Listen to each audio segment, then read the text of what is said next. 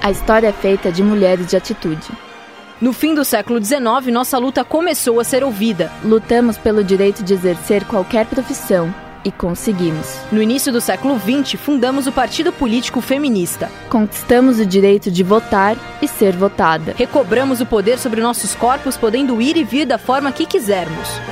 No século um, XXI, conquistamos a chance de dar o primeiro passo. Olá, Lady! Viva a atitude!